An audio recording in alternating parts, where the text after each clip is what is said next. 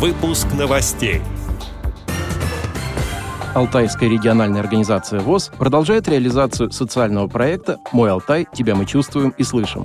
Президент ВОЗ Владимир Сипкин поздравил с юбилеем Центра обеспечения мобильности пассажиров московского метрополитена.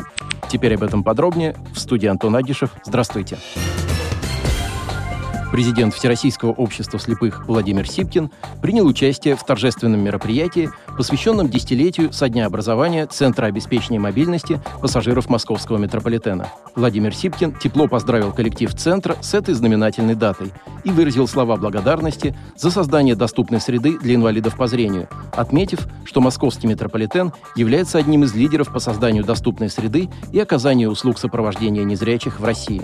На празднике также присутствовали генеральный директор КСРК ВОЗ Владимир Баженов, генеральный директор Российской школы подготовки собак-проводников ВОЗ Артем Астанин, председатель Московской городской организации ВОЗ Александр Машковский и представители программы «Особый взгляд» благотворительного фонда «Искусство, наука и спорт» Алексей и Марта Любимовы. За время существования Центра обеспечения мобильности пассажиров было реализовано несколько совместных проектов со Всероссийским обществом слепых, которые принесли ощутимые результаты и работают по настоящее время. В частности, благодаря использованию программ и методик, разработанных специалистами ВОЗ, с 2014 года реализуется проект подготовки собак-проводников к сопровождению инвалидов по зрению в метро. Также на базе Центра реабилитации слепых ВОЗ и Российской школы подготовки собак-проводников ВОЗ регулярно проводится обучение работников Центра грамотному взаимодействию и сопровождению незрячих людей.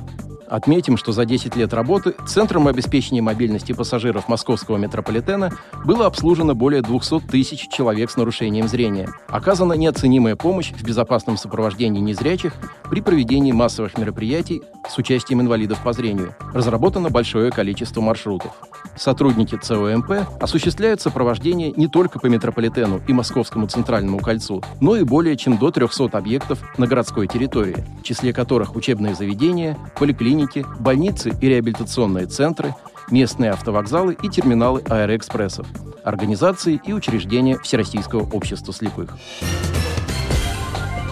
Конце октября в рамках реализации социального проекта «Мой Алтай. Тебя мы чувствуем и слышим», поддержанного Фондом президентских грантов, 15 инвалидов по зрению Барнаульской местной организации «Алтайская РОВОЗ» посетили Государственный краеведческий музей Алтайского края. Вниманию членов ВОЗ были представлены экспозиции «Горно-заводской Алтай» и «Археология».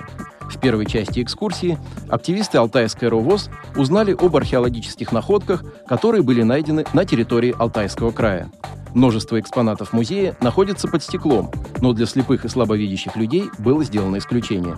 Участникам экскурсии удалось тактильно ощутить вес зуба и обломка бивня мамонта, посмотреть и подержать в руках камень, который использовал древний человек в качестве ножа при выделке шкур животных. Во второй части экскурсии члены ВОЗ услышали рассказ о том, как развивалось горное дело на Алтае, а также об уникальной железной дороге для перевозки руды, об Иване Ползунове и его паровой машине и многое другое. В зале экспозиции животного мира экскурсанты на ощупь попробовали различить меха животных и спилы деревьев различных пород, а также ознакомились с макетами животных.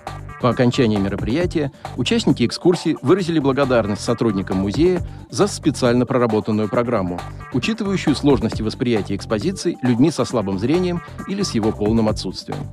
Отдел новостей «Радио ВОЗ» приглашает к сотрудничеству региональная организация. Наш адрес новости – собакарадиовоз.ру. О новостях вам рассказал Антон Агишев. До встречи на «Радио ВОЗ».